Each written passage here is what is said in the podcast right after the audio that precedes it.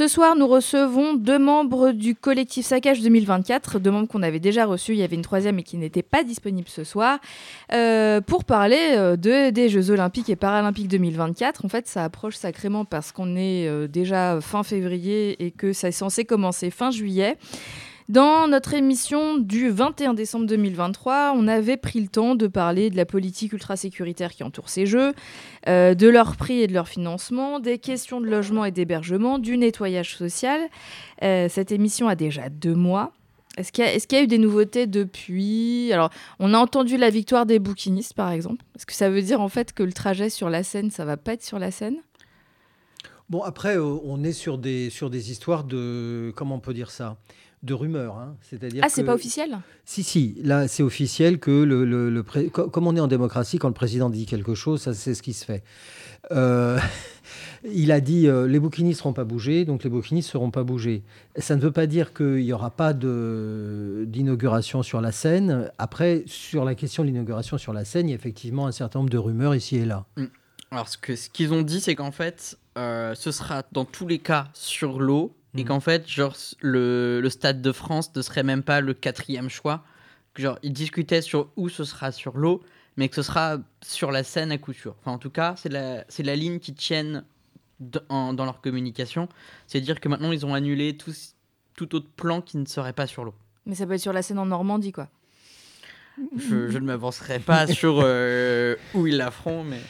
Bah, c'est, c'est, c'est comme d'habitude, c'est-à-dire il y a beaucoup de rumeurs, il y a beaucoup d'opacité. Donc pour l'instant, il y a, on sent un petit flottement, mais qui euh, sera certainement réglé. Euh, ça a été dit sur la scène, ça se fera. Sur la scène, il n'y a pas 36 000 endroits où ça peut être. De toute façon, à Paris, euh, ce, sera, ce sera aux endroits où il y a la Tour Eiffel, ce sera tous ces endroits-là, évidemment. Et ils ont réduit la voilure aussi au niveau des spectateurs, spectatrices qui pouvaient...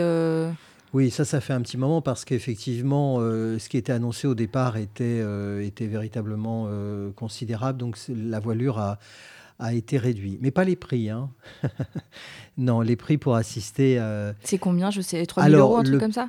Oui, ça peut être ça. Le plus élevé, alors j'ai vérifié, hein, parce que je pensais que je m'étais trompé, que j'avais mis un zéro de trop, c'est 9 500, le plus élevé. Mais on est sur le bateau carrément euh, à ce euh, Je sais pas. On est avec les, on est avec les, je sais pas. On est avec les athlètes. On est sur les genoux de la mer de Paris. J'en sais rien. Je ne sais pas. À ce prix-là, je ne sais pas ce qu'on peut avoir de plus. Mhm. Bon, en soi, on reste encore sur des prix qui sont en dessous des événements sportifs américains où on, peut rajouter encore un zéro facilement. Oh. Ah oui, oui, ils ont des places pour le Super Bowl à plus de 70 000. Euh. Ah oui, oui, bah, Ça peut donner des idées. Voilà, je, je, propose mais oui, effectivement. Euh, donc en plus, enfin ça revient en fait, ils vont bloquer tout Paris pendant tous les JO euh, pour les gens qui ont l'argent pour les tickets, parce que euh, voilà, pas tout le monde va pouvoir prendre sa place pour pour entrer. Donc c'est à dire que tout le centre de Paris est fermé à tout le monde. Et il y a autre chose aussi qui a eu lieu il n'y a pas très longtemps, c'est l'inauguration. Alors je crois que c'est Adidas Arena, c'est dans ce sens-là, on peut peut-être se contenter de dire Arena. Donc c'est un espace qui est réservé pour le basket, c'est ça, à Porte de la Chapelle? Oui, c'est ça. Alors ça, c'est assez intéressant parce que euh, ça a été vendu comme, comme euh, faisant... Euh, étant fabriqué pour euh, abriter euh, l'équipe de basket de la ville euh, de Paris. Et ça devait absolument se faire, mais ce n'est pas du tout une dépense Jeux Olympiques, voyez-vous. Néanmoins, il y aura des épreuves Jeux Olympiques, mais c'est le hasard. Forcément, c'est le hasard. Alors pourquoi je dis ça et pourquoi j'ironise un peu lourdement sur la question? Parce que c'est une des manœuvres qui est utilisée pour masquer un certain nombre de coûts puisque c'est pas le budget, ça va, on va dire que c'est pas forcément le budget Jeux Olympiques, puisque c'est pour, les, pour le, les le basket. ah oui, donc comme c'est pas juste pour l'événement, mais que ça donnera lieu à d'autres... D'autres choses, on va dire que c'est autre chose. Et donc ça fait partie... Il y en a d'autres, de petites entourloupettes comme ça, ici et là, pour essayer de masquer euh, le cours réel des Jeux. Bah là, par exemple, sur les Jeux de 2030, ils ont déjà annoncé 50 millions pour euh, des nouvelles routes, qui sont clairement des routes pour amener pour les stations pour 2030. Oui, c'est ça, parce que là, tu parles de 2030. Alors, On va partir du principe que les gens qui nous écoutent ce soir ont écouté avec beaucoup d'assiduité et d'attention notre émission du 21 décembre. Est-ce que tu peux juste préciser ce qui se passerait Mm. peut-être en 2030, euh, mais on n'est pas sûr parce que le monde est, ainsi ça. fait que parfois les choses ne se font pas. On Voilà, pas. alors pour 2030, en fait, c'est que la France est la seule candidature recevable pour les Jeux Olympiques d'hiver. Et en fait, c'est un peu arrivé d'un coup en décembre dernier, où euh, la, décision qu'en fait, finalement, les candidatures suisses et espagnoles n'étaient plus recevables et la candidature japonaise s'était retirée. Et donc, du coup, ça ne laisse que la France qui est encore en négociation avec le comité olympique pour avoir ces Jeux olympiques de 2030. Euh, on a donc enfin, les, les locaux ont jusqu'à ont juillet en fait pour essayer de faire pression pour que euh, la France se retire de ces Jeux Olympiques d'hiver de 2030. C'était peut-être un indice aussi qu'il fallait pas y aller, de voir que d'autres villes se sont désistées, non? Euh, bah après c'est en fait les Jeux Olympiques d'hiver c'est encore pire en fait. Enfin niveau infrastructure qui ne servent à rien que euh, les Jeux Olympiques normaux. On peut se souvenir d'Albertville où il y a ce qui s'appelle les rhinocéros blancs. C'est en fait toutes les infrastructures qui ne sont plus utilisées, notamment les pistes de bobsleigh qui en fait en état de désuétude parce qu'en fait ça coûte une fortune à maintenir et c'est des infrastructures qui ne sont utilisées que par les Jeux Olympiques et quelques athlètes qui s'entraînent pour les Jeux Olympiques. Donc en fait, mais il y a très peu de choses qui sont destinées spécifiquement aux Jeux Olympiques et qui disparaissent après. Donc euh, Alors, pour euh, 2024, euh, il y, a, euh, il y a deux choses. hein. Il y a Paris et il y a la banlieue. et il y a- il y, a Paris- la pro- les territoires, comme dirait les Jean Castex. territoires, comme euh, dirait Jean Castex. Il y a Paris, la banlieue et les territoires. Euh, pour ce qui concerne Paris, on est sur des constructions, entre guillemets, éphémères. Et par exemple, euh, le grand palais éphémère, avec ses 10 000 mètres carrés, s'est posé euh, sur le champ de Mars et il a vocation à être retiré. Il va s'y passer quoi? Alors, en fait, il, il va s'y passer quelques épreuves. Il va y avoir une partie de, de- de- de choses un peu protocolaires, mais il va y avoir quelques épreuves euh, qui vont se dérouler, euh, je crois me souvenir du taekwondo, mais peut-être que je m'avance, euh, qui vont se dérouler dans ce grand Paris éphémère. L'idée générale, c'est que à Paris, on construit des choses qui vont être re- retirées ensuite. Maintenant, en banlieue, on construit des choses qui ne seront pas retirées ensuite. On estime que, euh, sans doute, ça fait partie globalement du mépris social que manifestent en général les euh, promoteurs des, Jeux Olympiques. En banlieue, c'est toujours moins grave de faire des gros patafards qui vont rester là et euh, dont le coût d'entretien sera, sera colossal. Par exemple, on nous a vendu en banlieue euh, la piscine olympique qui devait être rétractable, éphémère, etc. Bon, là, on est en train d'en rabattre beaucoup sur ces questions. Pour le reste, euh, il y a véritable ce, ce qui va sortir, ce qui va être retiré. Pour reprendre votre question, c'était ça. Qu'est-ce qui va être retiré? Le grand palais éphémère. Et quoi d'autre? Je pose la question. Rien d'autre. Rien d'autre. Après, les- promesses de- d'infrastructures qui vont être réduites ou euh, détruites, c'est un grand mythe des Jeux Olympiques. Ça Oui. fait depuis les, les, les JO euh, de 2008, Ouais. où en fait, c'est une grande promesse pour dire que ça va coûter moins cher et que du coup, ce sera pas laissé en désuétude. Mais on peut se souvenir du stade du Brésil Oui. qui devait se diviser par deux en taille, sauf qu'en fait, il fallait soulever le toit. Donc, bien entendu, dès que les JO ont été finis, le projet de réduire le stade a été abandonné. Donc, le stade n'est juste plus utilisé parce qu'il peut pas être rempli, il est beaucoup trop grand. Après, l'autre argument aussi pour euh, faire avaler la couleuvre, c'est euh, l'idée que ça va servir à la population après. Alors, euh, bah, il se trouve que je sais pas pourquoi un ami m'a parlé d'un humoriste qui se produit bientôt dans le stade euh, Arena Adidas. Mhm. Bon, les places sont pas données, mais c'est pas excessif non plus. Mais cet argument-là, en fait, euh, qu'est-ce qu'on- est-ce que c'est vrai ou pas? Et dans quelle mesure? Après, par exemple, cette piscine dont tu parlais, je crois qu'elle est à Saint-Denis. Hmm. Euh, elle est à destination après des habitants et des habitantes, non de... Oui, ça c'est un grand argument de dire la piscine de Saint-Denis, elle est très bien parce qu'elle va permettre aux enfants des écoles de venir euh, s'entraîner. Et c'est d'autant mieux qu'il se trouve qu'à Saint-Denis, où les populations sont plutôt pas aisées, euh, il se trouve que les enfants euh, savent beaucoup moins bien nager qu'ailleurs dans le reste de la France. On est vraiment sur des chiffres assez bas.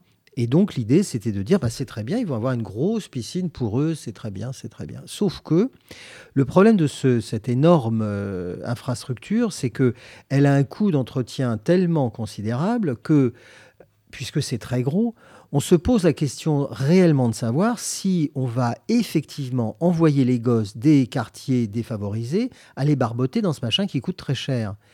Et là, on a vraiment quelques doutes. S'il faut mettre plusieurs milliers d'euros rien que pour allumer la lumière et mettre le chauffage, on se pose réellement la question de savoir si ça va vraiment servir à ça. Mais euh, après, on, on, verra si on est mauvaise langue, mais quand même, euh, voilà, euh, c'est pas crédible en réalité. Et puis même c'est cet argument, il vole en éclat avec l'arena justement, où en fait, donc c'est pour faire du, du, basket, sauf que avant il y avait plein de cours de basket que les codices ont été détruites en fait, et du coup donc maintenant les gens qui vivaient là, qui avant avaient accès bon à des cours en béton, mais à plein de cours de foot et de basket en béton, n'y ont plus accès depuis le début des constructions parce qu'elles ont été détruites pour faire un stade où du coup ça va être l'équipe de Paris qui va jouer au basket. Mais voilà, et pareil, même si jamais la piscine est utilisée par les écoles, après la place pour rentrer toi tout seul va être tellement délirante que de toute façon ce sera pas accessible aux populations locales, enfin ou alors ceux qui vont venir après la gentrification qui est déjà bien en cours à, à Saint-Denis.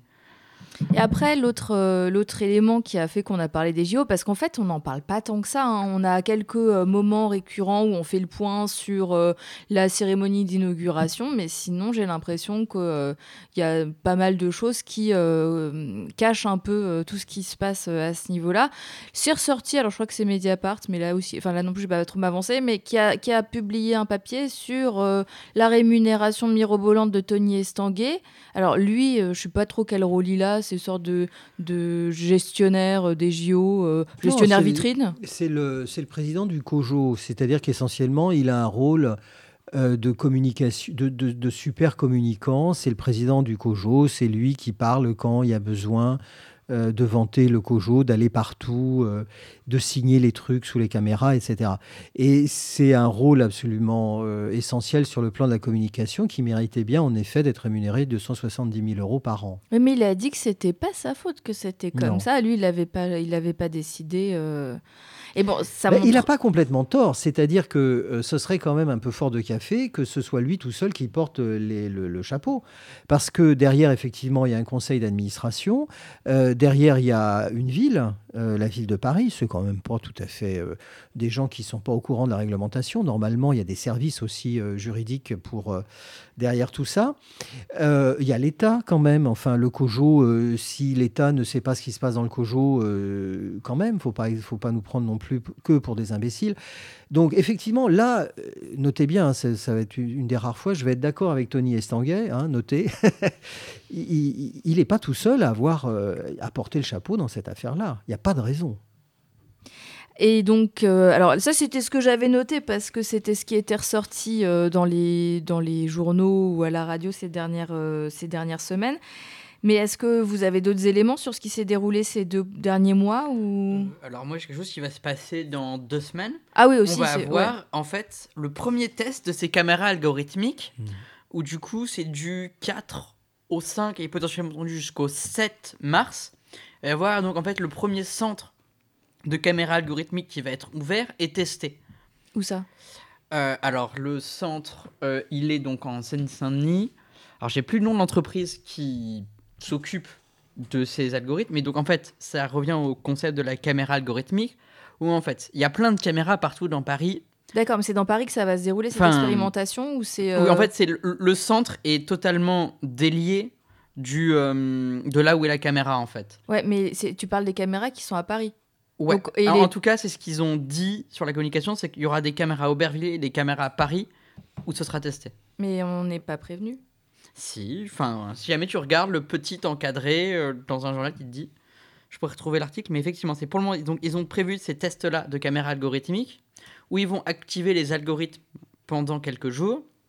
Parce qu'en fait, le concept de caméra algorithmique, c'est qu'au lieu d'avoir en fait des, des écrans partout où du coup, il faut espérer qu'un agent soit devant la caméra au moment où quelque chose se passe, et qu'après, si c'est juste de l'archivage pour quand quelque chose s'est passé, on peut regarder après.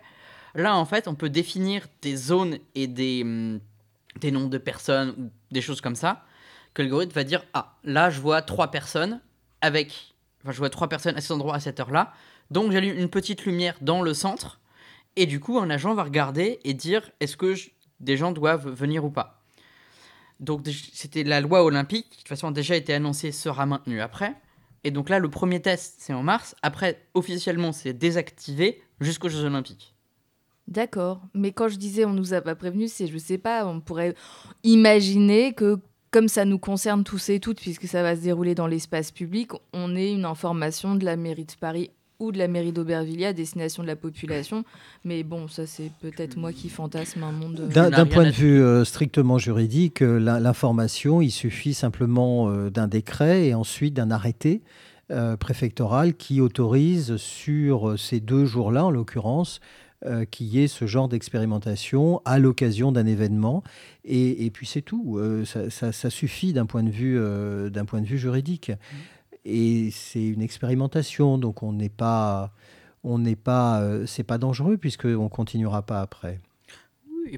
C'est ironique, hein, vous avez compris. Hein. de toute façon, si tu n'as rien à te reprocher, tu n'as pas de problème parce qu'on te filme et qu'on regarde tout dans ton téléphone, ton ordinateur. Mais moi, j'ai des choses à me reprocher, donc Mais alors, je crois qu'il faut vraiment euh, insister sur ce que c'est que cette histoire de caméra algorithmique, parce que c'est vraiment un changement d'échelle dans la surveillance, euh, dans la surveillance de l'espace public, dans la surveillance des gens. Parce qu'effectivement, euh, comme, comme tu viens de le dire à l'instant, dans les caméras ordinaires, on filme tout de manière indiscriminée et on est censé avoir un agent derrière le mur d'écran qui réceptionne ces caméras.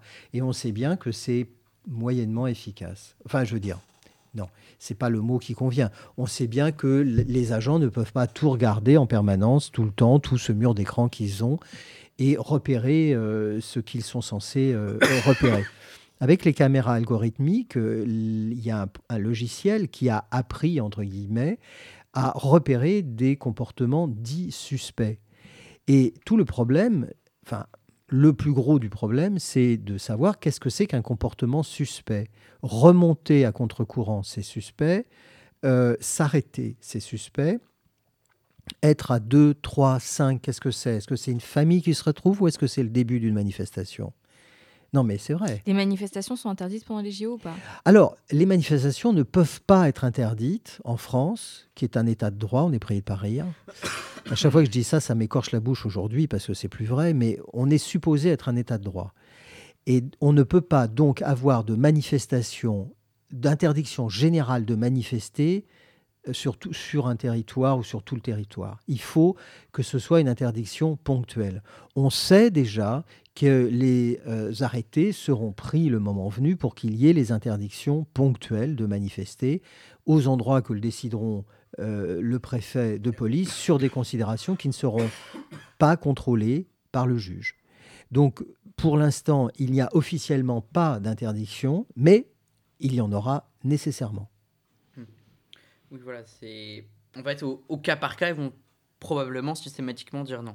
Alors il y a cette euh, expérimentation hein, qui va bientôt se dérouler. Euh, globalement, les travaux ont l'air d'avancer euh, très très rapidement. pour habiter vers Port-de-la-Chapelle, le nettoyage social dont on parlait la dernière fois est quand même assez visible. C'est-à-dire qu'il y a toute une population qu'on voyait avant, qu'on ne voit plus beaucoup de manière très très disséminée. Euh, d'ici juillet, en fait, qu'est-ce qui nous attend de nouveau ou qu'est-ce qui va se passer d'autre?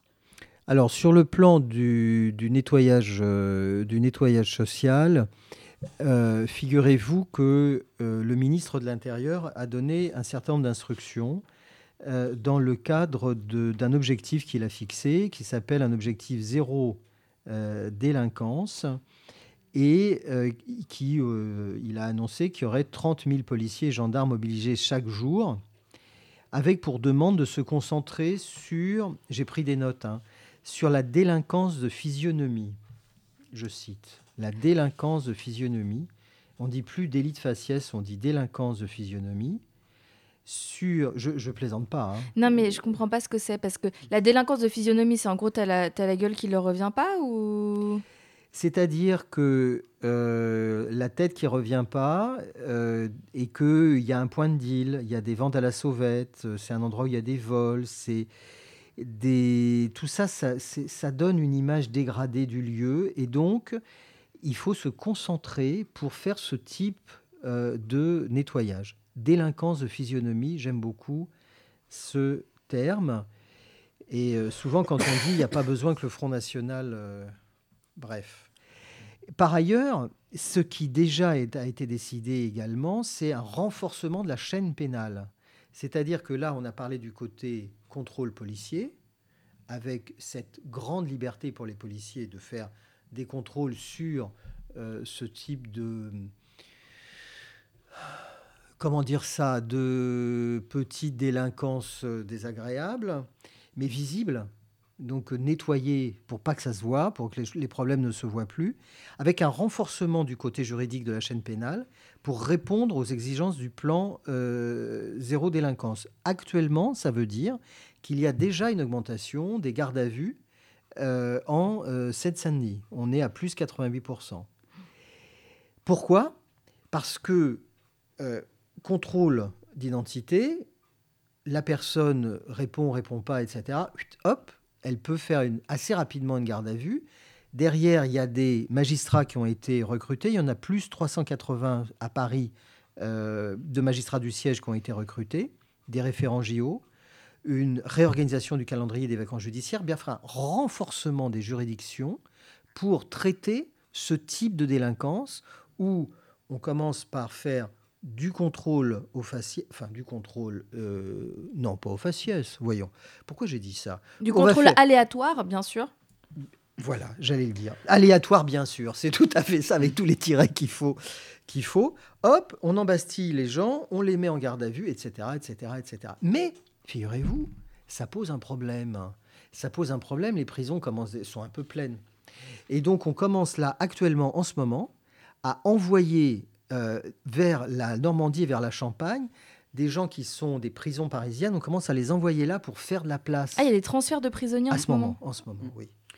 Mais alors, tu as, aussi tout un pan, en fait, euh, des associations qui ont beaucoup de problèmes, en fait, pour avoir des lieux assez tôt. En fait, à partir de juin, ça devient très compliqué d'avoir des lieux d'aide aux sans-abri, aux migrants, dans Paris. Notamment l'hôtel de ville qui est utilisé par Utopia et par plein d'autres associations, en fait, euh, ils ont déjà, on leur a déjà dit que pendant tout juillet, tout août, ils n'auront pas le droit d'être là. Pareil, euh, la Croix-Rouge aussi, euh, tous les choses qui, tout ce qui était normalement mis en place pendant l'été pour aider pendant les canicules les populations les plus à risque, suis être dans la rue en été, c'est aussi dangereux. Et en fait, tous les points d'aide vont être interdits parce que justement, on veut rendre Paris plus beau, enfin faire du nettoyage social concrètement. Et du coup, en fait, toutes les associations d'aide qui permettent aux gens de survivre dans la rue sont en train de se faire en fait sortir en se retrouvant juste plus les autorisations pour mettre des tentes et ainsi de suite.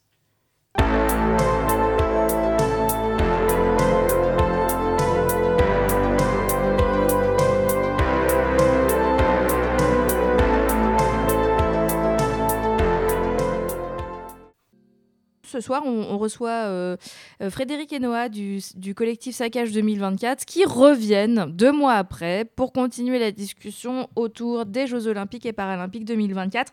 Alors avant la pause musicale, on évoquait euh, les, nouveautés depuis notre dernière émission et aussi les choses qui étaient à venir.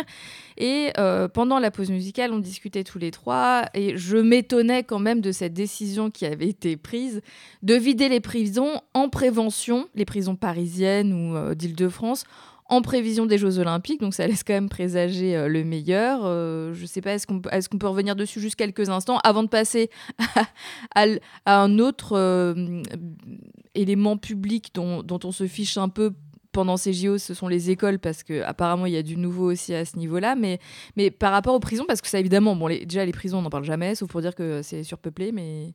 Oui, voilà. Alors le point de départ, les prisons sont surpeuplées. Bien. Donc ça, c'est une réalité. Elles sont déjà pleines comme, comme à neuf. Mais le souci, c'est que euh, si on décide de faire de la zéro délinquance et de renforcer la chaîne pénale à un endroit précis, à un endroit où, par ailleurs, il y a dans la rue euh, jusque-là des petits trafics qui sont plus ou moins euh, tolérés, en tous les cas qui ont lieu. Bon, ça fait pas propre. Ça fait pas propre d'avoir des vendeurs à la sauvette de cigarettes au sortir des métros. Ça fait pas propre d'avoir des gens, faut quand même le dire, qui sont quand même un peu basanés, hein, bon, et qui vendent des trucs sans autorisation, tout ça. Alors qu'est-ce qu'on fait? On les, on leur met un contrôle d'identité, on les embarque, on les coffre. Mais le problème, c'est que euh, derrière, il faut qu'il y ait une raison pour laquelle euh, on, les embarque. Parce que si on les embarque juste parce qu'ils ont vendu trois paquets de cigarettes, hop, ils ressortent tout de suite. Alors, il faut euh, les mettre quelque part. Donc, il va y avoir garde à vue, il va y avoir derrière des procureurs qui vont poursuivre. Et l'objectif, c'est quoi? C'est que pendant au moins 15 jours, ces gens-là ne réapparaissent pas à la surface. Donc, il va falloir les mettre physiquement sous clé. Les mettre physiquement sous clé, bah, faut les mettre, encore une fois, il faut les mettre quelque part et pas trop loin. Alors, comme les prisons sont pleines là actuellement, hop, on fait, c'est le principe des vases communicants, on les envoie en Normandie, en Champagne, ceux qui sont déjà, qui occupent déjà là actuellement les prisons, les, les, courtes peines. Mais il n'y a pas de place non plus dans ces prisons-là mais on va tasser. On va tasser un peu comme ça, euh, voilà, comme dans le métro, on tasse et puis ça finit par, euh, ça finit par rentrer. Moi, je, enfin, je veux pas être, euh, je, je suis pas Nostradamus, mais je crains, je crains que il va pas falloir être trop bronzé à certains endroits. J'ai pas l'impression que c'est une bonne idée. Bah, sauf si tu es un touriste américain ou je sais pas de quel autre pays. Et oui, si tu sors le passeport au bon moment, ça ira peut-être. Mais oui, et euh, en plus pour aller là-dessus, si jamais tu as la chance de ne pas avoir de raison pour te faire euh, condamner et envoyer en prison, heureusement, nous sommes en France, état de droit, et donc, au pire, s'ils ont rien pour toi, ils peuvent te faire une OQTF, si jamais ils peuvent.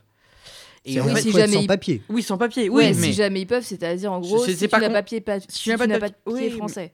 Ouais, mais en fait, sur, un peu... sur une petite délinquance, tu peux quand même prendre une OQTF oui. Euh, selon ton visa. Donc c'est très très facile de donner des EQTF. Et en fait, ils sont en train de construire des CRA. Il y en a un à Rennes où il et un à Lyon, justement, qui est en construction. Et en fait, ils sont en train d'être remplis de, Paris parce qu'en fait, si jamais ils ne peuvent pas euh, mettre quelqu'un en prison, au pire, ils peuvent très facilement, par contre, lui avoir une OQTF. Et du coup, maintenant, on les envoie quasiment tout de suite en CRA, en fait. Donc, en fait, la logique, ça va être on, on remplit les prisons et on vide les écoles. C'est ça, parce que les écoles de, certains, de certaines zones qui vont être euh, euh, très concernées par les Jeux olympiques et paralympiques, bah, en fait, euh, les élèves, faut qu'ils aillent ailleurs, quoi. Mmh, alors, c'est ça. Alors, actuellement, en fait, il y a plusieurs collèges et lycées qui sont dans les zones qui sont fermées pour les Jeux olympiques. Et vu qu'on ne pourrait pas tolérer que des gens vivent leur vie proche des Jeux Olympiques, euh, il a été décidé que, en fait, plutôt que de décaler la rentrée pour tout le monde euh, jusqu'au 11 septembre, les écoles qui se trouvent dans ces zones fermées vont en fait faire du, des cours en distanciel. Ils vont faire des cours en distanciel pendant tout ce temps-là jusqu'au 11 septembre. Ouais, la rentrée à distance, c'est formidable. Voilà. Bah oui, quelle bonne donc, idée. Voilà, notamment par exemple le collège Anatole. Euh, France qui est à côté de l'échangeur, donc en plus d'avoir les vapeurs des camions qui descendent à côté, vont avoir le droit à quelques semaines de cours en moins. Bah, en moins, mais en visio. Et alors que bon, oui, euh, collège, lycée, euh, même si les élèves sont assez, enfin, grand nombre, mais bon, sont parfois un peu autonome. Euh, la rentrée, c'est quand même un, moment hyper important dans l'éducation nationale parce que c'est quand même là que tu crées un mm. lien et donc ça veut dire que tu vas avoir euh, ton équipe pédagogique, euh, tes, élèves, tout ça. voilà, et puis tous les profs qui ont enseigné en visio, et j'en fais partie, savent que c'est un échec total. Voilà, où tous les étudiants qui ont fait de la visio savent très bien que la visio ne marche pas. Mais le, le petit truc qui est sorti juste là, c'est qu'en fait, tous les élèves du CP au CM2 à Paris, plus de 4 millions, euh, ont donc reçu un euh, et alors, reçu en fait donc un petit fascicule des Jeux Olympiques avec une pièce de 2 euros frappée par la monnaie de Paris. Donc du coup, ça fait plus de 8 millions d'euros qui ont... T'es sûr des chiffres? Oui, je l'ai là, je l'ai là, je, je l'ai trouvé en arrivant. Et effectivement, ils ont envoyé un fascicule. Moi, j'ai pas eu le fascicule. Non, ah, il, faut, il faut être... Je vais encore- réclamer. Voilà, à, à réclamer, mais pour le moment.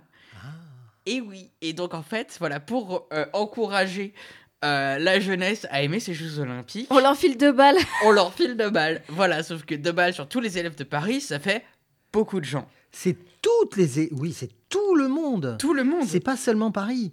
C'est Ah, c'est le toutes les écoles. C'est Ah pour non, ça je- qu'on arrive à des chiffres pareils. On dit école. C'est école, euh, collège et CPCM2. lycée Non, c'est CPCM2. CPCM2. Ah ouais, non, c'est pour ça que j'ai pas eu. Ah, c'est- Il y a, y une pièce trouvé- commémorative de 2 euros frappée par la monnaie de Paris. Toutes les écoles seront livrées d'ici au mois de juin. Ah D'où les chiffres ça. considérables. Voilà, et donc effectivement, il n'y a pas d'argent pour l'école, sauf quand il faut donner 2 euros à tout le monde pour les Jeux Olympiques. Ouais, bah écoute, euh, ça, c'est bah, bon à savoir. Donc tous les parents qui ont des enfants euh, et qui nous écoutent, qui ont des enfants en primaire, sachez que votre enfant va recevoir une pièce quand même assez exceptionnelle de 2 euros. Formidable. On était quand même. Je pensais qu'on avait un peu arrêté le festival des idées à la con, mais non. Euh, ouais, c'est quand même assez, assez terrifiant. Mais justement, comme on parle des écoles. Euh, D'un point de vue académique, il y a eu un point de vigilance qui a été envoyé au chef d'établissement des lycées en particulier sur la prostitution des euh, élèves, euh, notamment liée, qui serait, qui s'accentuerait avec les JO. Et donc, il y a vraiment des consignes qui ont été, de manière plus ou moins formelle, données. Euh, c'est une association qui, nous l'a rapporté, données au chef d'établissement pour dire faites attention aux jeunes filles à la sortie des établissements scolaires. Il y a les JO et euh, qui approchent. Et donc, euh, comme chacun le sait, chacune le sait, euh, prostitution et Jeux olympiques, ça va de pair. Donc, attention à ce que les élèves ne soient pas, comment dire, recrutés comme ça. Alors ça, c'est un, un des grands mythes des Jeux Olympiques, c'est-à-dire qu'en fait, euh, nous les on, on a sorti un communiqué là-dessus il y a pas longtemps, qu'en fait, en, avec, en partenariat avec ACT UP Ouais, et vu, euh, le les parapluies rouges, le Stras, voilà, où en fait, euh, la prostitution n'augmente pas pendant les Jeux Olympiques, parce qu'en fait, c'est des périodes où il y a tellement de police et il y a tellement de nettoyage social qu'en fait, les prostituées sont plus à risque, parce que le, un de leurs plus grands risques, en fait, c'est la police. Et donc, en fait, il y a plutôt un exode hors des villes où il y a les Jeux Olympiques jusqu'à la fin des Jeux Olympiques. Et voilà, du coup, notamment là, en fait, avec la MIFOP, qui, du coup, en fait, sont partis pour aller faire la guerre euh, aux, aux, endroits que les prostituées louent, en fait, pour leur travail. Où l'idée, ça va être, en fait, de les faire euh, virer de leur appartement parce que elles l'utilisent pour travailler. Voilà, c'est le, le plan actuel euh, de Paris de lutte contre la prostitution. Mais en fait, euh, si on, on réfléchit un peu à cette situation, qui c'est qui va sortir gagnant de, des Jeux olympiques et paralympiques? Puisque, Le privé. c'est-à-dire, les sponsors? Alors déjà les, les sponsors, parce que la, la pub ça rapporte toujours. Et en fait, toutes les, toutes les entreprises qui ont été contractées pour travailler pendant les Jeux Olympiques, c'est eux qui font tout l'argent. C'est encore une fois une fuite de l'argent public vers des entreprises privées. Et, c'est- un détournement massif. Parce que euh, c'est toujours la même chose. hein. Les détenteurs de capitaux ont un problème constant. Ils vivent avec ça. Je vais vous faire pleurer dans une minute. Il, il faut que euh, leurs capitaux soient rentables et leur rapport de l'argent. Or, c'est pas évident du tout que les capitaux soient rentables. Il faut trouver. Et qu'est-ce qu'il y a de plus rentable que de l'argent public qui arrive pour faire des choses qui n'auraient jamais été faites spontanément par le privé. Et avec euh, les Jeux olympiques, il y a des constructions d'infrastructures. C'est beaucoup, effectivement, d'argent. Il y a des constructions, notamment d'infrastructures de transport. C'est là où euh, il y a énormément euh, de dépenses qui sont faites. Il y a aussi pas mal d'argent qui circule concernant euh, tout ce qui est euh, nouvelles technologies, l'utilisation des nouvelles technologies de la, de de de communication. Et parmi les grands gagnants euh, de cette nouvelle technologie de qu'on dit de la communication, mais qu'il faudrait dire maintenant de la communication et de la surveillance, il y a toutes euh, les startups pour lesquelles les Jeux olympiques sont prévus pour être des vitrines pour la technologie de surveillance policière, toute la cacaillerie de, surveillance policière. Et ça, c'est très important pour ces entreprises.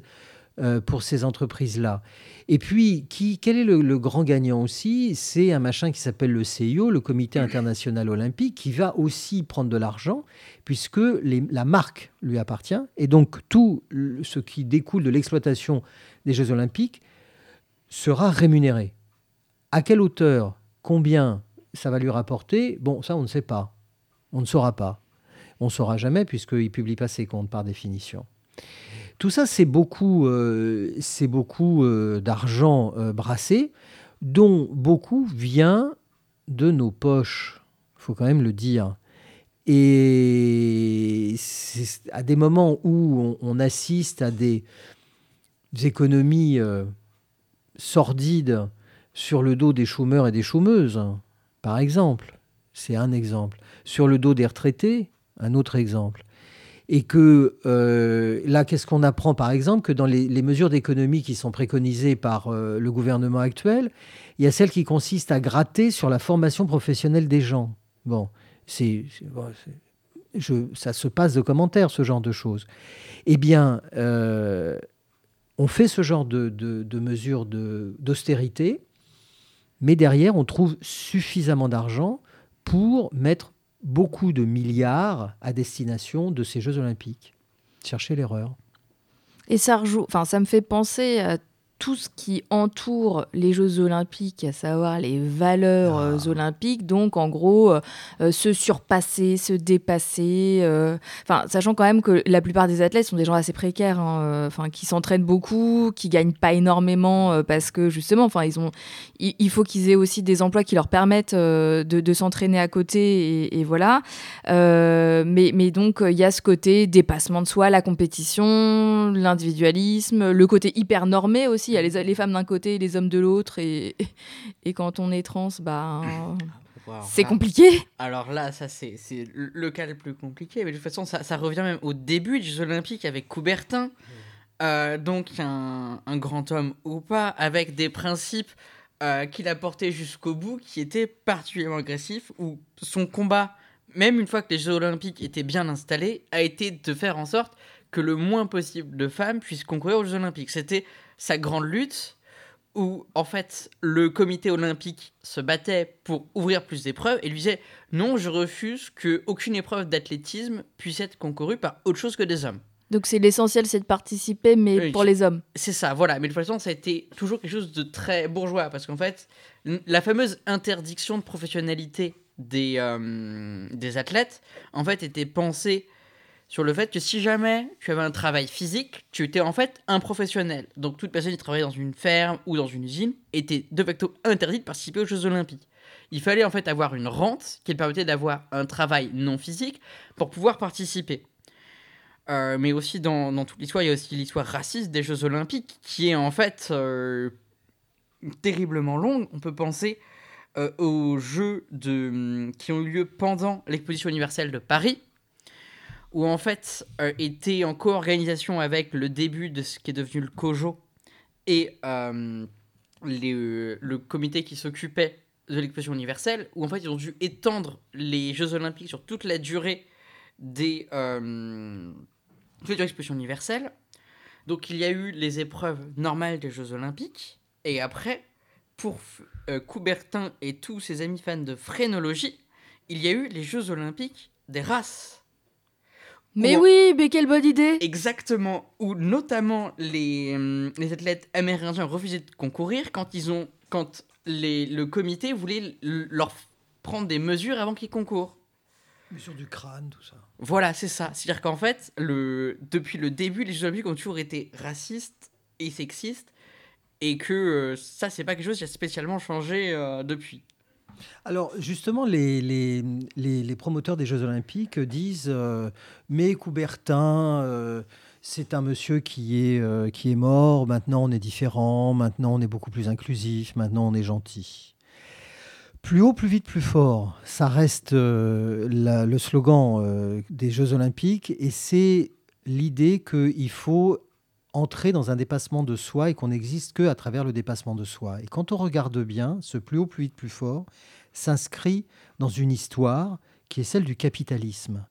Il s'agit de rendre chaque individu productif, et en l'occurrence là, productif de lui-même, qu'il soit capable de rentrer dans une discipline pour faire des choses qui sont fondamentalement absurdes, lancer des poids, cavaler partout, mais de le faire le plus rapidement possible, le plus fort possible, le de manière la plus spectaculaire possible.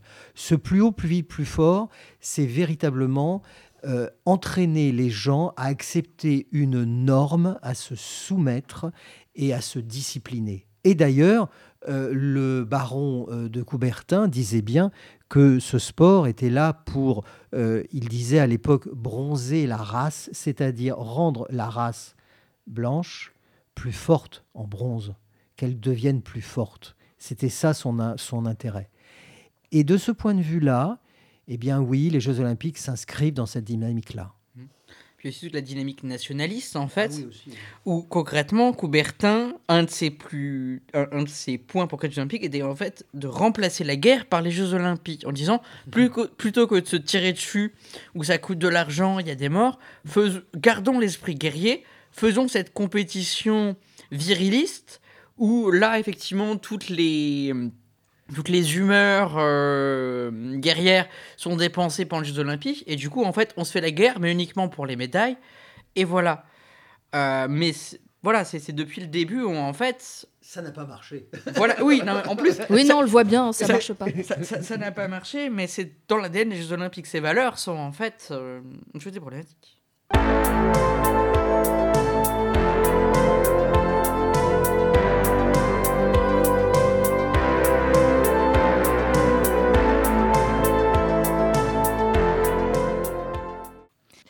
Parle des Jeux Olympiques et Paralympiques 2024 avec Frédéric Enoa du collectif Saccage 2024 qui reviennent deux mois après pour suivre la discussion autour de euh, cette euh, fête populaire entre guillemets. Alors avant, la pause musicale, on a, on a parlé de euh, compenser ou disons détourner la guerre par les Jeux olympiques, mais en même temps c'est une vraie question euh, on est quand même dans un contexte euh, qui est pas hyper euh, serein et pacifique et tout. Il y aura délégation russe, délégation ukrainienne Pas au niveau... forcément. Hein. C'est-à-dire que là, là pour l'instant, il y, a des, il y a des bisbilles très sérieuses concernant la, la délégation russe. Aux dernières nouvelles, mais peut-être que tu, tu, tu, as plus de nouvelles que moi, mais aux dernières nouvelles, les, les gens qui viennent de Russie ne seront pas sous le drapeau russe. Ils sont sur un drapeau neutre. Alors voilà, c'est ce que j'avais entendu aussi. Ah, ça change tout. Voilà, mais bon, le mais après, du CIO. mais heureusement que la euh, délégation israélienne sera là sous son drapeau, euh, voilà, pour se défendre. Question parce que vraiment je n'y connais rien en Jeux Olympiques. Il y a une délégation palestinienne? Bah, non, certainement non, pas. certainement pas. Justement, euh, c'est le genre de choses qui arrive depuis très longtemps aux Jeux Olympiques. La première fois que c'est arrivé, c'était un athlète irlandais qui avait été forcé de concourir sous le drapeau anglais, où en fait, du coup, après avoir gagné son épreuve, est monté en haut du, du mât avec le drapeau irlandais.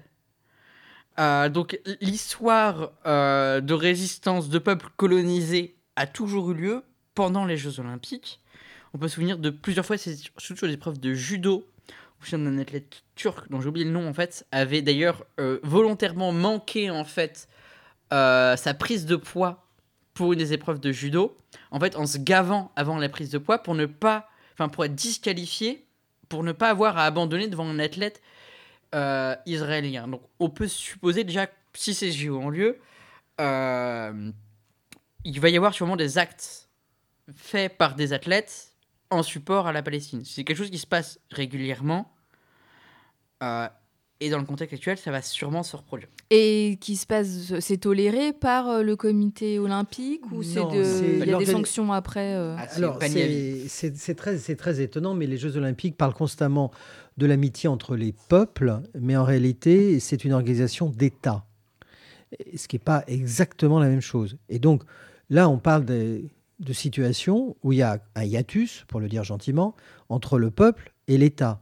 Et par exemple, on a des peuples qui n'ont pas d'État, les Palestiniens par exemple. Bon, c'est un exemple. Et il y, a des, y a des États qui ne respectent pas le droit international.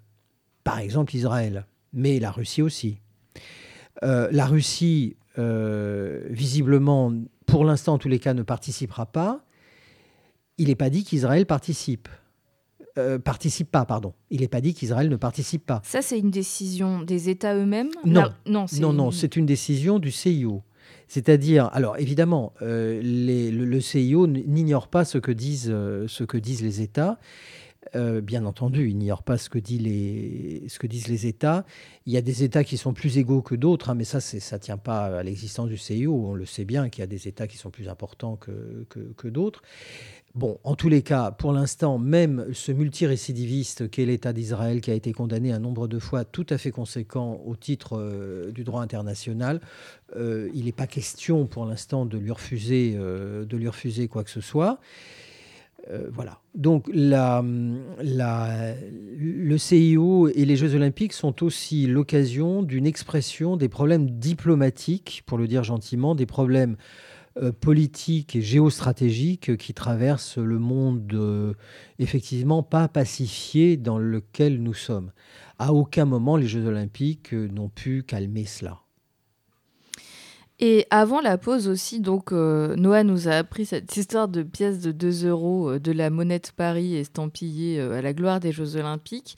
Euh, là, commence à, Alors, il y a une boutique qui a ouvert au Hall où on peut acheter des goodies euh, tous aussi là les uns que les autres autour des JO parce qu'on a quand même. Alors, je sais pas si c'est la mascotte ou je sais pas comment on appelle ça, mais cette espèce de clitoris tout rose. Euh, bah, c'est cool du coup parce que ça, ça popularise le clitoris, mais je, je pense que plein de gens ne n'ont pas vu le rapport parce que ne voient pas à quoi ressemble un clitoris. Mais bon, c'est pourquoi pas, euh, voilà. Mais donc ça commence à, vous pouvez l'avoir en porte-clés, en peluche et tout.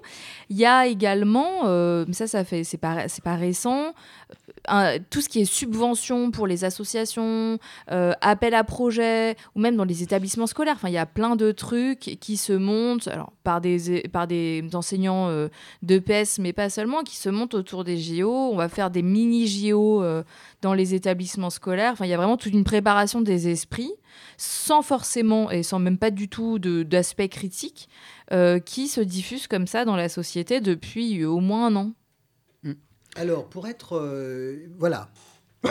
Les, Jeux olympiques, effectivement, il faut obtenir, euh, du point de vue des organisateurs, le consentement de la population. Le consentement de la population, ça ne s'obtient pas comme ça, ça se prépare et ça s'organise.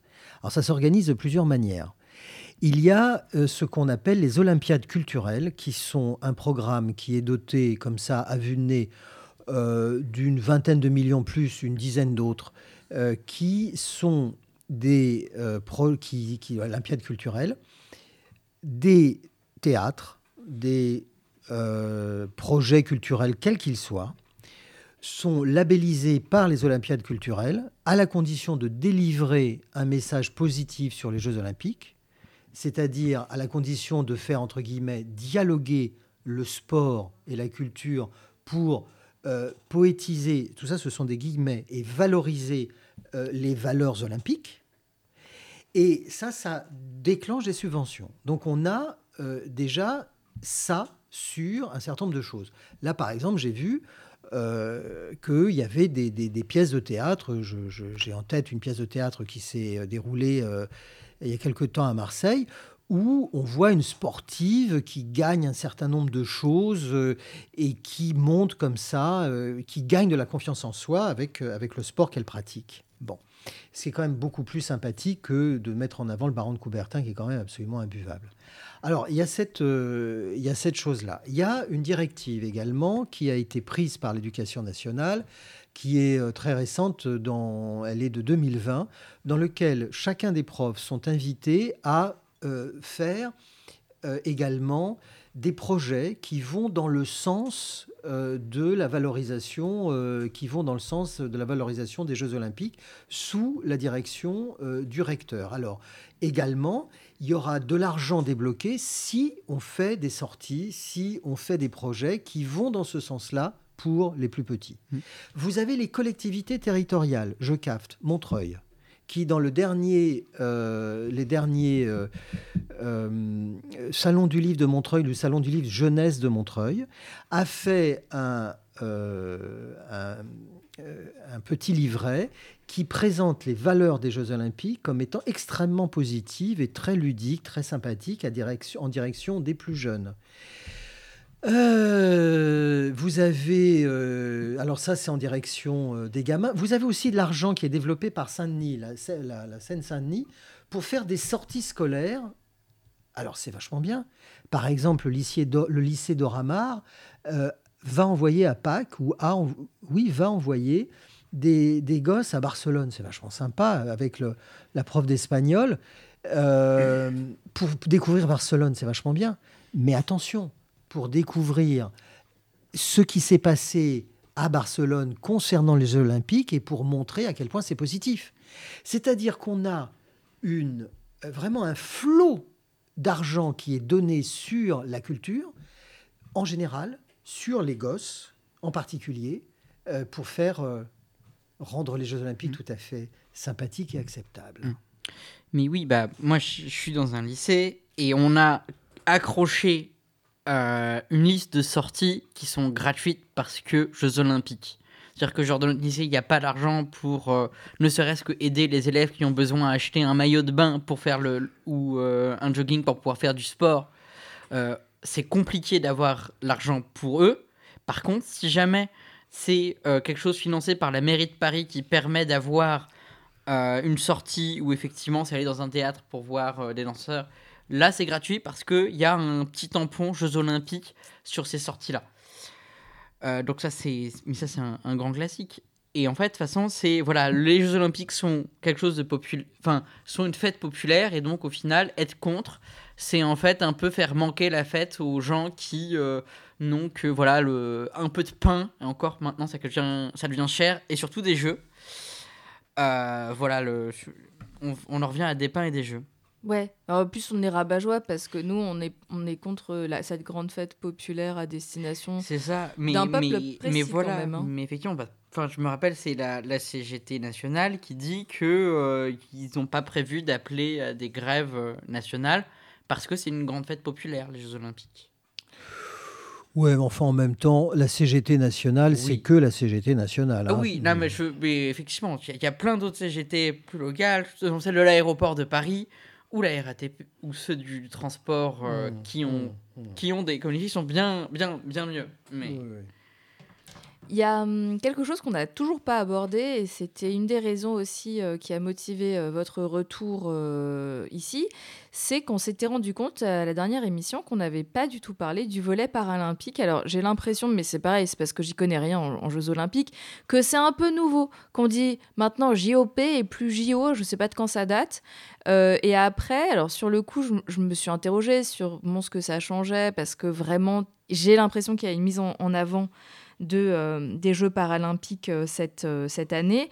Et je me suis dit, quand même, Paris et l'Île-de-France plus globalement, c'est pas hyper paralympique friendly, quoi. Enfin, C'est-à-dire qu'il y a plein de métros encore où il n'y a pas d'ascenseur. Enfin, je sais pas au niveau des logements s'il y a beaucoup. Déjà, il y a plein d'immeubles qui sont pas équipés d'un ascenseur, donc c'est un peu la merde. Donc, bah, ouais, je voudrais qu'on parle des paralympiques. Alors bon, effectivement, de toute façon, les Paralympiques uniquement pour les gens qui peuvent venir le regarder en étant euh, capables de marcher, parce que le métro parisien, euh, à part quelques nouvelles stations, c'est totalement inaccessible. Alors tu dis le regarder, mais après j'ai pensé aux, non-voyants ou aux malvoyants. En fait, Paris, c'est une ville, euh, faut, faut bien voir quoi, parce que il y a très peu de choses qui sont euh, qui sont faites pour les gens qui, euh, Ah oui, qui ont des problèmes de, de vue. De, de toute façon, l'aménagement euh, des transports parisiens pour être accessible aux personnes en situation de handicap, euh, ça n'a absolument pas été, euh, même pas démarré pour tous les travaux qui ont eu lieu pour les Jeux paralympiques. Alors c'est une vision qui est assez récente, j'ai plus la date, je, je crois que c'était démarré en 2012 ou 2008. Je trouve- Oui, c'est dans ces eaux-là. c'est dans ces eaux-là. Oui, oui, oui. Euh, et- Moi, dirais 2008, mais effectivement. Pour, pour moi, c'était soit 2008, soit 2012. Mais euh, en fait, c'est parce qu'effectivement, ils se sont aperçus que quand il y avait. Alors, déjà, c'était un très très compliqué en fait à coordonner. Parce qu'en fait, les épreuves paralympiques, c'est qu'il y a énormément de catégories. C'est-à-dire que pour une épreuve, tu peux avoir 5-6 catégories très, très très vite. Parce qu'en fait, selon le niveau de handicap de la personne et l'épreuve, il peut y avoir plusieurs niveaux. Euh, par, ex- par exemple, pour le basket, j'ai envie de parler de quelque chose qui s'est passé Alors, pour le allez. basket. Il y a eu en fait euh, le, le scandale de l'équipe espagnole de basket. C'était l'équipe donc euh, de personnes sur des situations de handicap euh, psychologique et, et du développement. Et en fait, ils se sont aperçus après coup qu'en fait c'est une équipe qui était qui n'avait pas de situation de handicap et en fait qui avait menti sur tous leurs tests médicaux pour Oh. pouvoir faire l'épreuve. Oui, le, dopage dans les Jeux paralympiques est encore plus élevé en fait que dans les Jeux olympiques. En fait, il y a plein d'autres façons de, hum, de, de tricher ou de se doper. Par exemple, un des trucs très connus et qui n'arrive pas à régler, en fait, c'est l'histoire de se blesser les jambes pour les athlètes qui ont en fait euh, qui sont paralysés. Parce qu'en fait, la- l'adrénaline se hum, relâche quand même quand on se serre très fort les jambes ou on se met des, des coups de- d'aiguille. Et en fait, ça augmente la performance. Donc en fait, euh, ah oui, oui, non, c'est en fait, c'est extrêmement exploitatif ces Jeux Olympiques. Ah bah c'est le dépassement de soi. hein. Ah, voilà, c'est ça. C'est-à-dire qu'en fait, les athlètes sont encouragés donc parfois à surjouer leur handicap pendant les tests médicaux Mhm. ou à se blesser ou à mentir pour en fait passer sur une catégorie qui leur est plus favorable pour pouvoir euh, gagner, les, gagner épreuves en fait. Alors il y a, y a aussi quelque chose. euh, là, il y a, y a quelque temps, on avait fait, on avait fait une, une manifestation. Je me souviens, c'était un 11 décembre. On avait eu froid.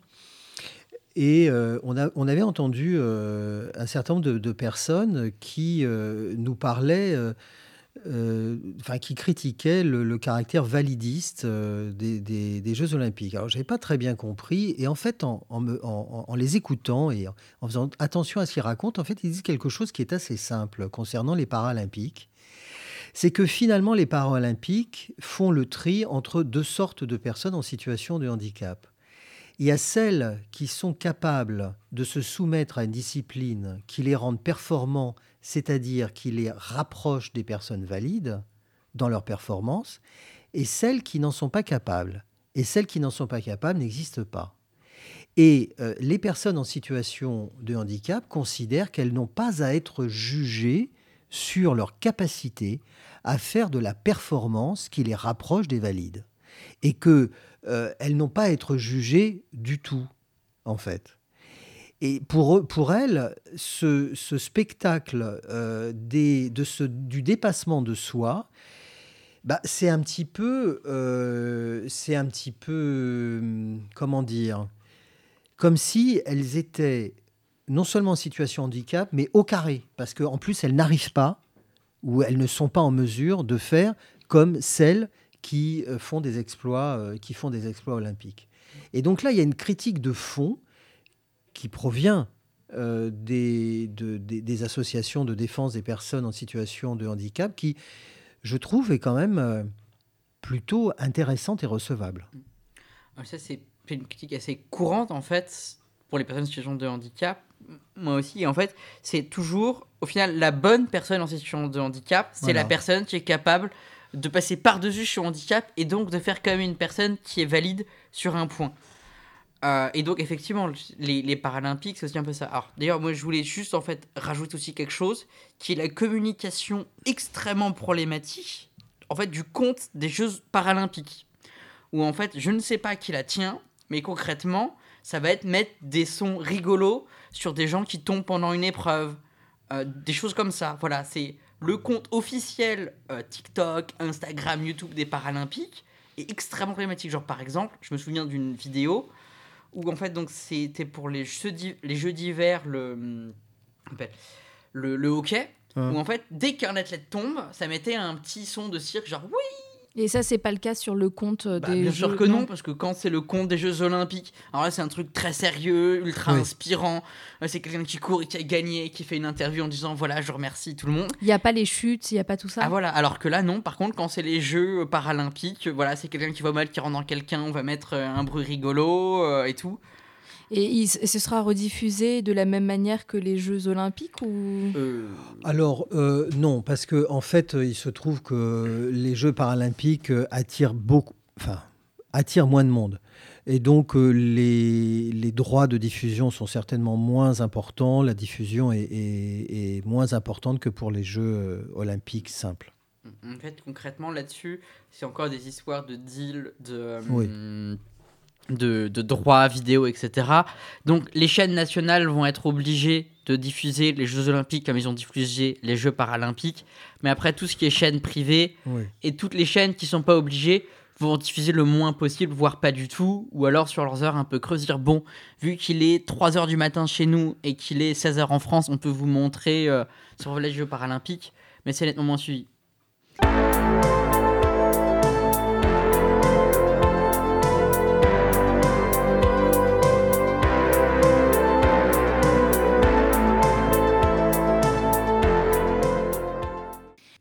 Vous êtes toujours sur Fréquence Paris Pluriel dans les oreilles loin du front. Et ce soir, nous parlons avec Noah et Frédéric des Jeux Olympiques 2024, puisqu'ils sont tous les deux membres du collectif Saccage 2024. Et d'ailleurs, il y a des nouveautés aussi de votre côté, puisque euh, si on va sur votre site, on peut découvrir une brochure, euh, le guide de l'antitourisme. Euh, donc je sais pas trop en quoi il consiste parce que je crois qu'il n'est pas disponible. Ah ouais. Ah, si, si, il est disponible. Il est disponible en librairie, mais pas en ligne. Mais pas en ligne. Ah ouais Bah en tout cas, je l'ai pas trouvé en ligne. Mais Et l'Office de l'antitourisme, oui, euh, l'Office de l'antitourisme et Saccage ont publié ce petit. euh, ça fait quoi? Ça fait euh, ouais une petite quarantaine de pages. Une grosse mais l'office de l'antitourisme, c'est un truc qui existe ou c'est vous qui l'avez inventé? Non, non, non, c'est un truc qui existe et qui vient de Grenoble, en fait, parce que euh, figurez-vous qu'à Grenoble, ils se sont rendus compte que en 2030, ils vont, ils vont reprendre un petit coup, là, un grand coup sur la, sur la tête, ça leur plaît pas.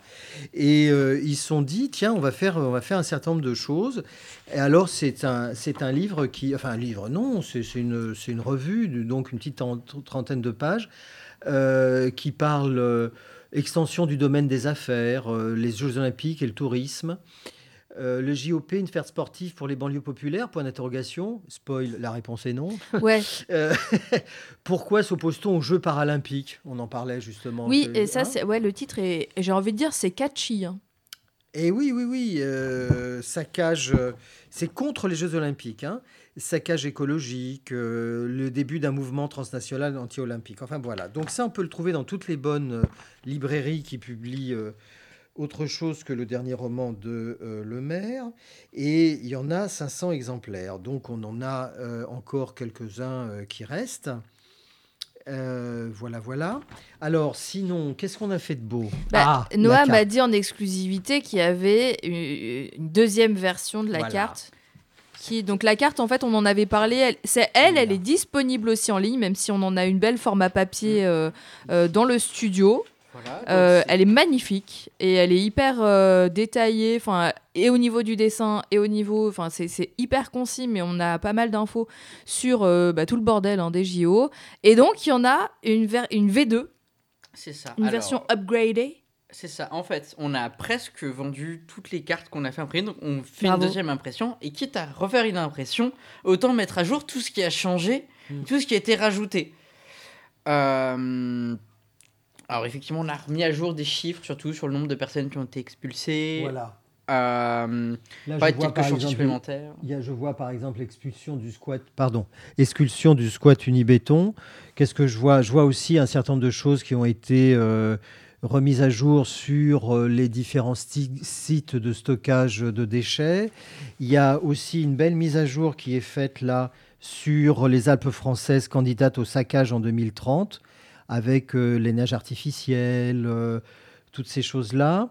Euh, Il y a un peu aussi, il y a aussi un truc nouveau sur Tahiti sur Seine, j'aime beaucoup.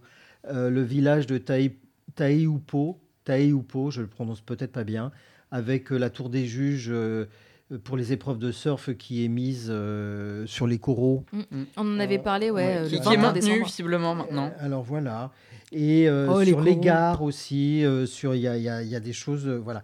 Donc il y a- il y, a plein de choses nouvelles, comme j'en oublie, hein, mais il y a plein de choses nouvelles comme ça euh, qui ont été mises sur cette euh, nouvelle carte qu'on trouve aussi dans les meilleures euh, librairies, euh, les mêmes où on trouvera la revue antitouriste. Ah Bah voilà ce qu'ils auraient dû envoyer aux enfants. Ça aurait Oui, été quand c'est même marrant, de l'argent mais plus, plus mieux. mieux dépensé. Et puis ça tombe bien, on parlait de 2 euros, c'est son prix à peu Ah, près. bah voilà. Vous êtes 3, 3 euros. 3 pour être euros, ah bah, Pour être exact. On est plus cher. voilà, d- d- désolé à tous les à tous les élèves qui On voudront troquer leur euh, revue Progio contre la carte des saccages. Bah, ouais, ils peuvent s'arranger entre elles et eux pour se cotiser, voilà, faire une petite cagnotte pour s'acheter des revues, tout ça. Formidable. Oui, oui. Alors sinon, qu'est-ce qu'on fait de beau aussi Bah, Il y a euh, des petites vidéos Ah avec oui. vos frimousses et celles de gens plus ou moins connus, mais il y a quand même Maud Simonet qui participe, donc euh, sociologue euh, du travail, enfin du, du bénévolat au départ. Euh, Il y a aussi euh, Jeanne Lingard de, de Mediapart qui a publié un livre aux éditions. Alors à chaque fois, c'est j'ai oublié leur nom et pourtant on les aime bien. Euh, mais elle a publié un livre hein, euh, très récemment sur les JO. Non, c'est pas Libertalia, mais on aime aussi Libertalia, mais bon. Enfin bref, elle a publié un livre. euh, Alors qui est très intéressant sur les impacts de la vie euh, quotidienne dans le, dans le 93. Divergence, pardon. On les adore. Divergence, voilà. Édition Divergence, Oui. Paris 2024, Lingard, effectivement, euh, qui a publié ça. C'est c'est intéressant dans les... sur la vie quotidienne des gens. Et elle, Euh, et elle en parle aussi, hein, parce qu'elle elle se présente dans votre vidéo Mm. euh, comme une habitante d'Aubervilliers. Elle parle aussi de ça, hein, des, des répercussions concrètes euh, dans cette vidéo, mais elles sont vraiment bien ces capsules. On peut les voir. Enfin, moi, je les ai regardées sur votre page Facebook, euh, Saccage 2024, mais je pense que on peut les trouver sur vos autres comptes. Oui, on est à 6 ou 7 maintenant. Euh, Il y en a une aussi sur euh, bon, il y en a une sur le budget, il y en a une sur le nationalisme, il y en a une sur euh, qui est animée notamment euh, sur le logement, bien sûr. Il y en a une sur euh, la vidéosurveillance, bien entendu, la Oui, de vidéosurveillance. de- net. De la quadrature, ouais. L'écologie, elle va sortir ou elle est déjà sortie? Non, elle va sortir. Elle va sortir. Elle va Voilà, sortir. parce qu'en fait, c'est encore en sortie. C'est une fois par semaine, tous les lundis. Voilà. Euh, donc sur le YouTube, le Facebook, euh, le tous les Instagram. réseaux sociaux, tous les réseaux sociaux Twitter, qu'on a. machin. hein. Voilà, donc Saccage 2024. euh, si vous voulez suivre. Donc les Toxic Tours, Noah m'a dit que vous leviez le pied parce que beaucoup de sollicitations et finalement c'est ça vous prend du temps aussi parce que rappelons-le, vous êtes tous et toutes bénévoles euh, dans le collectif. Euh, Est-ce qu'il y a des rassemblements de prévus euh, bientôt ou des, ac- des actions ou peut-être qu'on ne peut pas le dire, je sais pas. Alors sur ce qu'on peut dire, euh, euh, il va y avoir une soirée justement, alors en partenariat avec les Parapluies Rouges sur ce communiqué sur les T- pour les TDS. Euh, Ça veut dire travailleurs et travailleuses du sexe. hein, Oui, je c'est ça. précise. euh, voilà, donc le 20 mars. Oui. Alors du coup, ce ne sera plus euh, à la Flèche d'Or, je crois que ce sera au doc. Oui, parce que la flèche d'or, euh, oui, c'est ça. Oui, c'est ça, la, la, la Flèche d'Or. Euh, voilà, le, hum, au, comment dire, on sera aussi là au, comment ça s'appelle, Euh, au Digital, le festival écologiste euh, des, des anciens et anciennes de, la, hum, de la Baudrière. Donc ça, ce sera fin mars. La Baudrière, c'est un squat qui a été euh, évacué, ouais. Euh, justement à cause euh, des Jeux Olympiques et de la loi Casbarian. Eh ben merci à tous les deux d'être passés euh, nous- nous revoir. Euh, C'était un plaisir. oui, non mais bah, on s'entend bien, hein, euh, ça y a pas à Ouais. dire. On est d'accord. Exactement. On est d'accord. merci Macron, merci les JO.